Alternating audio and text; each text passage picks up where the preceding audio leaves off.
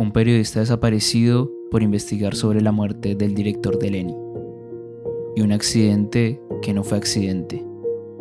Mauro de Mauro y Enrico Matei, dos historias que se enlazan entre sí y que dejan a la vista lo oscuras que pueden ser las tramas del poder. Si no escucharon la primera parte de esta historia, les recomiendo escuchar el episodio anterior.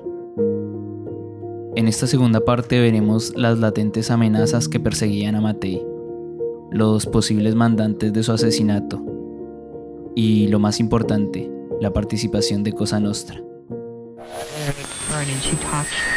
Da Palermo i carabinieri hanno arrestato Totorina, ritenuto il pericoloso capo di In Brooklyn, New York this afternoon, John Gotti, reputed to be one of the nation's leading organized crime figures. provocou momentos de terror. Борьба с криминалом. В ФРГ большой резонанс вызвали сообщения о чеченских Guzmán Atención, noticia de última hora. Fuentes oficiales indican que Pablo Escobar Gaviria murió en la ciudad de Medellín. Bienvenidos a Los Innombrables. Les habla Juan Sebastián Rodríguez.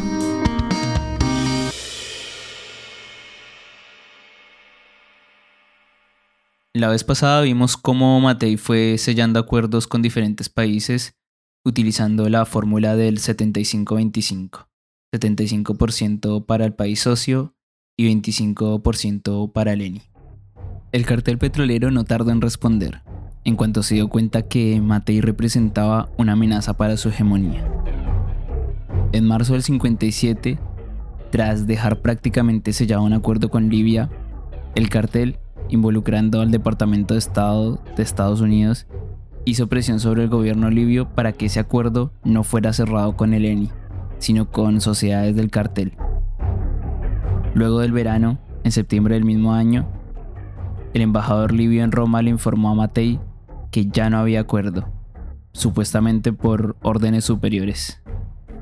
En un pronunciamiento, Matei calificará el acto como una cosa fea y en vez de ceder dejará claro a los americanos que se equivocaron y que en defensa de las necesidades energéticas del pueblo italiano, él iba a aprovechar todas las oportunidades que se le presentaran. Así, en diciembre del 58 empezó a mirar al mundo comunista. Inició a tener negocios con China y el año siguiente con la Unión Soviética. En el 59 tuvo un encuentro con Arnold Hofland de la Shell, al cual de hecho se refirió en una entrevista.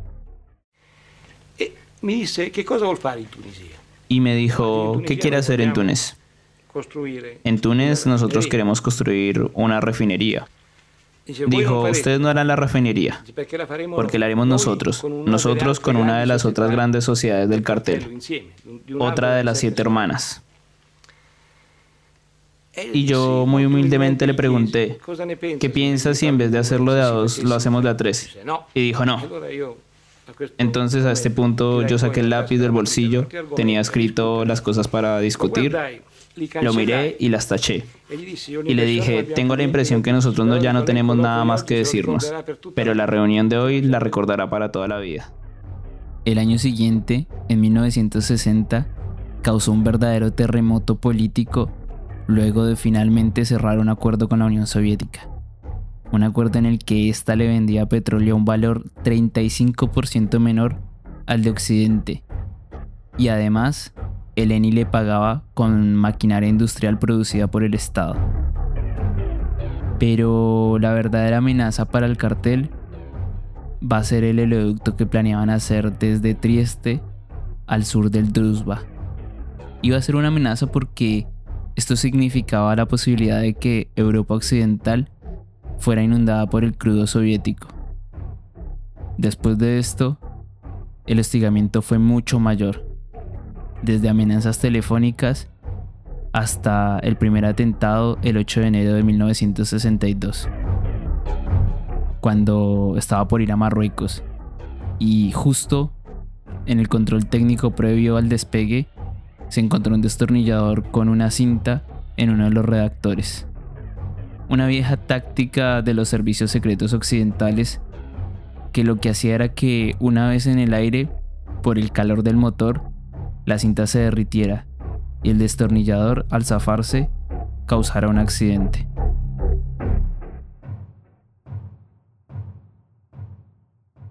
Y así llegamos entonces a ese trágico 27 de octubre del 62, el segundo atentado que sí resultó exitoso. Como les comentaba, en principio y durante años, se dijo que oficialmente había sido un accidente. Pero desde el inicio, los testimonios ya daban una versión totalmente diferente. Uno de estos fue el de Mario Ronchi, quien en una entrevista hecha para la RAI y que fue transcripta al Corriere de la Cera, Ronchi eh, habló de haber escuchado una explosión en el cielo, acompañada de llamas, justo antes de que el avión chocara contra el suelo. Posteriormente, los periodistas se percataron que alguien había saboteado la cinta, borrando justo la parte donde Ronchi declaraba esto. Otro de los testimonios relevantes son aquellos de algunos trabajadores del aeropuerto de Catania. Uno de ellos afirma que cerca de las 15 vio que el piloto Bertuzzi fue llamado por otro empleado del aeropuerto para responder una llamada. En ese lapso de aproximadamente 25 minutos, se acercaron al avión tres personas. Uno portaba el uniforme de la policía italiana y los otros dos llevaban delantales blancos similares a los de los operarios técnicos. ¿Quiénes eran estos hombres? Sigue siendo un misterio hasta el día de hoy. Se sabe que tiempo más tarde otro testimonio contó haberse topado con estos hombres y que el supuesto policía se identificó como el capitán Grillo. La policía confirmó la existencia de un tal Glauco Grillo, pero él mismo se encontraba en la provincia de Bari y no tenía razón alguna para estar en Sicilia. Razón por la que se deduce que su nombre fue utilizado por alguien más. Es también sabido que el trato que se le dio a la escena del supuesto accidente y a toda la recolección de pruebas no fue el adecuado. Y seguramente no por negligencia, sino justamente con el objetivo de esconder la verdad y torpedear el proceso todo lo posible. Aún así, a partir de las posteriores investigaciones, cuando el caso fue reabierto, surgió la hipótesis de que en el avión había una carga explosiva de componente B, apenas superior a los 100 gramos. En los análisis hechos se encontraron señales de explosión en el anillo de oro que tenía Matei. Se calculó también que esa mano, la izquierda, se encontraba a unos 15 centímetros de la carga explosiva. También se encontraron señales de explosivo en diversas partes del reloj de pulso. Finalmente, se concluyó que no hubo ninguna explosión coincidente con el impacto del avión contra el suelo.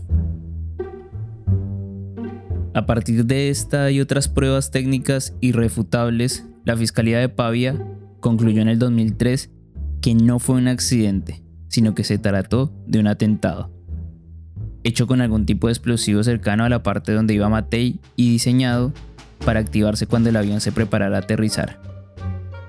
A pesar de esto, las investigaciones concluyeron ahí y no siguieron buscando quién estaba detrás. Entonces, la pregunta que permanece sin resolver oficialmente es ¿quién mató a Enrico Matei? Al ya ampliamente mencionado interés de los estadounidenses por sacar a Matei de la escena, hay que sumarle también el interés de los franceses. Esto se debía a que en aquel periodo había un interés mutuo entre Estados Unidos y Francia por la explotación de algunos yacimientos petroleros del Sahara. Pero más allá de esto, Matei se volverá un problema para los franceses cuando empiece a apoyar la liberación argelina. Por aquel entonces había nacido el OAS, un ejército paramilitar de extrema derecha que le servía cada tanto a los servicios secretos franceses y que, además, o sorpresa, contaba con el apoyo de la CIA. Fue justamente de Loas que Matei recibió las principales amenazas. Los servicios de información de Leni revelaron, de hecho, que en el verano del 62, uno de los jefes de Loas, cercano a la CIA y al cartel petrolero, estuvo por Italia coordinando la actividad de la red terrorista presente allí. Y a pesar de que fue detenido y expulsado del país, a nadie se le ocurrió preguntarle qué hacía allí. Pero además de estos, también había intereses de fuerzas al interno de Leni, fuerzas políticas y de Cosa Nostra. Y es esta una de las razones del éxito del crimen, la confluencia de intereses para matarlo. Porque finalmente o todos colaboraron o, si lo hizo alguno de estos, le hizo un favor a todos los demás, que seguramente no se esmerarían por investigar qué había sucedido al respecto. Pero volvamos a ese día. Volvamos a Sicilia. Volvamos a Cosa Nostra. A este punto las cosas se complejizan más. Para desenredar un poco es importante empezar ubicando a cuatro personajes de la política italiana de aquel entonces. Por un lado está el ya mencionado Amintore Fanfani, uno de los líderes del Partido Democristiano y cabeza de la corriente a la que pertenecían Salvo Lima y Vito Chanchimino, de quienes hablé en el episodio anterior. Para la fecha del atentado, Fanfani era el primer ministro, y su relación con Matei iba de mal en peor. De hecho, según los testimonios, y en particular el de Italo Matei, hermano de Enrico, poco antes del desastre, Fanfani y Hugo Lamalfa, que habían vuelto a Estados Unidos, convocaron a Matei para decirle que tenía que dejar de comprar petróleo a los soviéticos. A esto, Matei respondió molesto, diciéndole que desde aquel momento le quitaría cualquier apoyo dentro del partido y que se lo daría a Aldo Moro, otro líder importante de la democracia cristiana. Luego, otro personaje que surge es Eugenio Chefis, un empresario muy polémico que posteriormente se vio involucrado con la fundación de la logia masónica Propaganda Due. Chefis fue en principio consejero de Matei, pero es sabido que por diferencias Matei lo hizo a un lado, y este también optó por alejarse, aunque no muy contento de esto. Chefis va a ser uno de los más polémicos después de la muerte de Matei, porque será quien ocupe su puesto y se encargue además de desmantelar el ENI que había construido Matei, convirtiéndola básicamente en una simple refinería.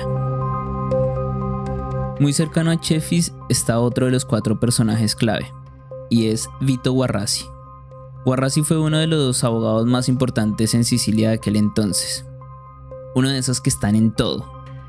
Uno con contactos de peso en la legalidad y en la ilegalidad, que como ya vimos era muy difusa en la Sicilia de los 60. Entre sus varios roles, ejerció el de consejero de Leni en 1960. Una colaboración breve, que no se sabe con exactitud por qué terminó, pero se dice que Matei lo alejó cuando se supo de su cercanía con la mafia. Posteriormente, cuando Chefis fue dirigente de Leni, volvió a ser contratado y se vio ampliamente beneficiado con numerosos contratos. Finalmente, pero no menos importante, está Graziano Berzotto, tal vez el más involucrado de todos, por lo menos de lo que se sabe. Berzotto, también muy cercano a Chefis y a fue secretario del partido en Sicilia y posteriormente, en 1967, fue nombrado presidente del ente minero de Sicilia.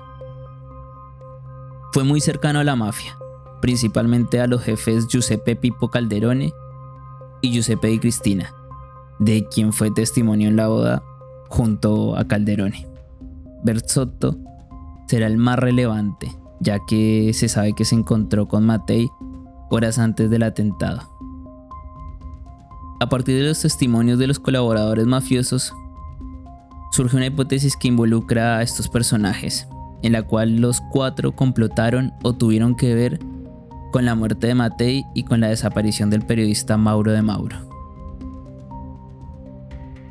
Pero adentrémonos más en los testimonios y en los hechos, porque es aquí que el caso Matei se cruza con la desaparición de De Mauro. Y aunque si seguramente no lleguemos a una conclusión concisa, sí nos permitirá aclarar un poco el panorama.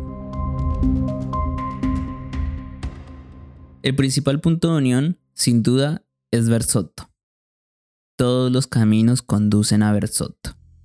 Por ejemplo, según Italo Mattei, fue Bersotto quien insistió que Mattei volviera a Sicilia, supuestamente para calmar a los habitantes de Galliano, donde iban a construirse las nuevas instalaciones de Leni. Además, fue quien aconsejó que se usara el aeropuerto de Catania, que porque resultaba más seguro. Es un hecho que la noche anterior, después de una cena de trabajo en Yela, todos los presentes se retiraron a pasar la noche en el motel Ajip, salvo Graziano Bersotto, que se fue en un avión, bueno, en un avión no, se fue en el avión de Matei al aeropuerto de Fontana Rosa, donde aterrizó a las 22 y 46 y donde al otro día Matei tuvo que ir para volver a Milano. También se sabe que Bersotto tendría que haber vuelto con Matei ese día a Milano, pero que por un supuesto compromiso político que tenía en Siracusa, eh, se tuvo que ir, razón por la que no estaba en el avión al momento del atentado. Pero aquí no queda todo. Posteriormente, Bersotto vuelve a sonar en la desaparición de Mauro de Mauro, pues va a resultar uno de los principales sospechosos debido a su encuentro previo con De Mauro justamente con respecto a la investigación de la muerte de Matei. Encuentro confirmado por él mismo cuando declaró que lo encontró días antes y que De Mauro tenía una serie de documentos sobre la investigación que estaba haciendo para la película de Rossi. Documentos que nunca fueron encontrados. Posteriormente, en el 2001, durante la investigación sobre la muerte de Matei, Italia Mato compañera de Francesco Mangione, mafioso cercano al capo Giuseppe Calderone, dejará una declaración que involucra a Bersotto en la desaparición de De Mauro y que reafirmará más tarde durante la reapertura de la investigación sobre la desaparición del mismo. En esa misma investigación vuelven a surgir los nombres de Chefi y Guarrasi. En el 2007, el colaborador Joaquino Penino afirmó que Guarrasi tuvo un rol en la muerte del periodista de Lora, Mauro de Mauro. Y digo vuelven a surgir porque ya desde las primeras investigaciones hechas por el policía Boris Giuliano, Guarrasi era uno de los principales sospechosos. Pero, como quedó confirmado por los jueces del juzgado penal de Palermo, fue el comisario Lidoni quien luego de recibir presiones desde Roma y de los servicios secretos italianos debilitó las investigaciones con respecto a la denominada pista Matei y promovió que se dejara de investigar a Guarrasi y a Bersotto. En esta línea, resulta relevante el hecho que en esa misma comisaría, la de Palermo, desaparecieron importantes documentos y pruebas contra Guarrasi, obtenidas a partir de la grabación de una llamada entre Antonino Butafuoco y Guarrasi, en la que este último preguntaba con ansia si el desaparecido de Mauro había dejado algún tipo de documento sobre la investigación de Matei a sus familiares. Cabe aclarar que este tal Butafuoco fue un caballo de Troya en la familia de Mauro, que se infiltró diciendo que quería ayudar, pero que como quedó claro, solo quería obtener información y despistar en favor, seguramente, de los verdaderos mandantes.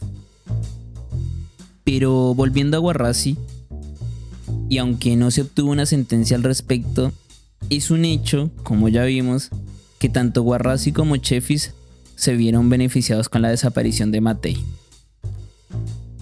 De hecho, la hija de Mauro, Junia, declaró en el 71 que su padre tenía pruebas sobre la responsabilidad del presidente de Leni, Chefis, en la muerte de Matei. Ahora, Yendo más específicamente al papel jugado por Cosa Nostra, a partir de las declaraciones de varios colaboradores, se puede concluir que estuvieron mezclados en ambos delitos y que seguramente fueron más ejecutores que mandantes. Sí, seguramente resultaron beneficiados, de eso no cabe duda, pero la orden parecía venir más de los ambientes de poder, o sea, más de ese tercer nivel de la mafia. Por ejemplo, Buscetta, el famoso colaborador, dijo que la petición de matar a Matei llegó desde Cosa Nostra Americana, debido a que Matei había afectado importantes intereses económicos americanos en Medio Oriente. Favor pedido, aparentemente, por el cartel petrolero a Angelo Bruno, de la familia de Filadelfia, que a su vez fue quien le pidió este favor a la Comisión Siciliana. Fue Salvatore Pajarito Greco el encargado de organizar el atentado. Entonces, este pidió colaboración de Antonino Minore, Bernardo Diana y Giuseppe Di Cristina, que al ser de Riesi, un lugar cercano a Catania, daría el apoyo necesario. Sí, Di Cristina, el mismo que era muy cercano a Graziano Berzotto. De hecho, Buscetta agrega que el contacto con Mattei fue establecido justamente por Berzotto y que era este quien se encargaría de distraerlo mientras saboteaban el avión. Estas declaraciones fueron confirmadas en gran parte por otro colaborador, Giancarlo Gianni, quien confirmó el acuerdo de Cosa Nostra y los americanos para eliminar a Mattei. Al respecto, también declaró Italia Mato, que dijo haber escuchado a su pareja sobre la petición de Cosa Nostra Americana. Salvatore Rillo, de la familia de Caltanissetta, otro ex Cosa Nostra colaborador de justicia, confirmó la modalidad y los acuerdos para matar a Matei, además del rol de Berzotto. Con respecto a De Mauro, serán varios los colaboradores que atribuyan la desaparición y homicidio a la mafia. El mismo Buscetta dirá que Stefano Bontate, jefe de Santa María di Gesù, le confesó que la desaparición de De Mauro se había llevado a cabo porque estaba averiguando mucho sobre Matei y estaba cercano a la verdad. De igual manera, Francesco Marino Mannoia dijo que los hombres de Bontate habían hecho el trabajo también por encargo de los jefes Gaetano Badalamenti, Giuseppe Di Cristina y Giuseppe Calderone. Manoia agregó que Bontate le dijo Sicuramente c'erano interessi molto più importanti come la morte diciamo di, di Matteo. Que por la muerte de Mauro habían intereses mucho más importantes como la muerte de Enrico Mattei. Poiché dovevano fare dei lavori questo, eh, sotto questo ponte, dovevano scavare con delle ruspe, e poiché quello era un cimitero usato dalla famiglia di Stefano Bontade e come, eh, appunto, come sepoltura di, di cadaveri di persone eliminate, perché a quel tempo ancora non esisteva il metodo de, dell'acido. A quel tempo si usava sale chimico eh, per, poter, per fare in modo che il corpo vada, andasse in decomposizione scusate, e, se, e, e, e quindi fosse fare in modo di accelerare la decomposizione del corpo. E mi ricordo in quell'occasione che mi fu detto da, da Nino Bontade che tra, altri, tra le tante persone che noi eh, ci siamo trovati a levare, alcune di recente se, eh, sepoltura, altri di vecchia data, eh, in, quel, in, quel, posto es esatto vi era, vi era sepolto anche Mauro De Mauro. Finalmente, según Manoia, en el audio que acabamos de escuchar, el cuerpo nunca fue encontrado porque tiempo después fue desenterrado junto con otros cuerpos y disuelto en Asia.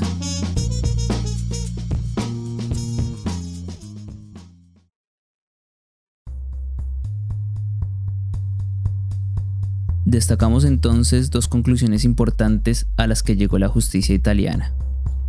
Primero, la caída del avión de Enrico Mattei no fue un accidente, sino que fue un atentado. Y segundo, la desaparición del periodista Mauro de Mauro se debió muy probablemente por lo que estaba averiguando sobre la muerte de Matei. Por otro lado, desde este podcast destacó las siguientes conclusiones. Primero, tanto en el caso Matei como en el de De Mauro estuvo involucrada Cosa Nostra. Y aún suponiendo que en el primero no haya sido ejecutora directa, es muy probable que estuviera al tanto y haya dado su visto bueno para llevar a cabo el saboteo.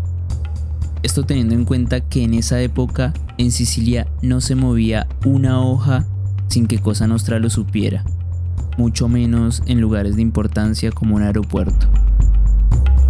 Segundo, es muy probable, sobre todo en el caso de Matei, que los crímenes hayan sido llevados a cabo por intereses más allá de Cosa Nostra, pues no habían razones suficientes por parte de esta para tener la iniciativa de matar al dirigente de Leni.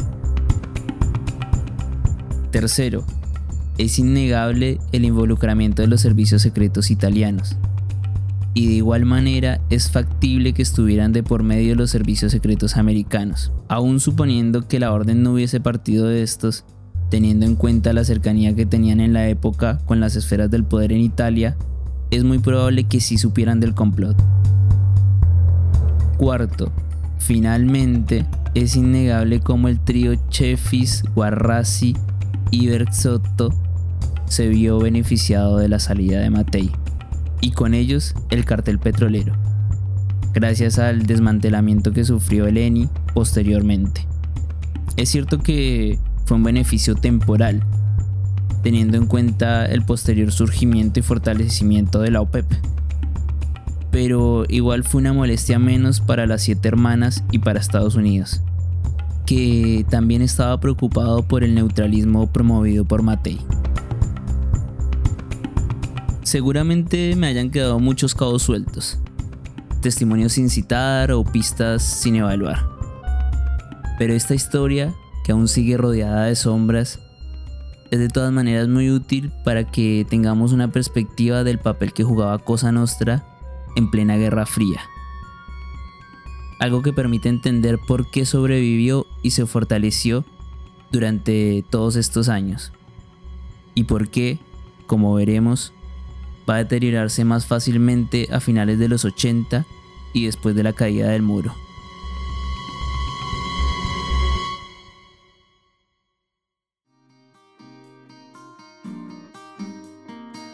Teniendo en cuenta lo denso que estuvo este episodio, Espero que todo haya quedado lo más claro posible.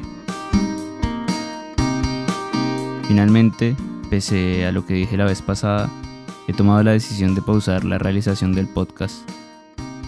Principalmente por cuestiones personales que no me dan tiempo para la producción, pero también para repensarlo y ver qué cambios serían convenientes.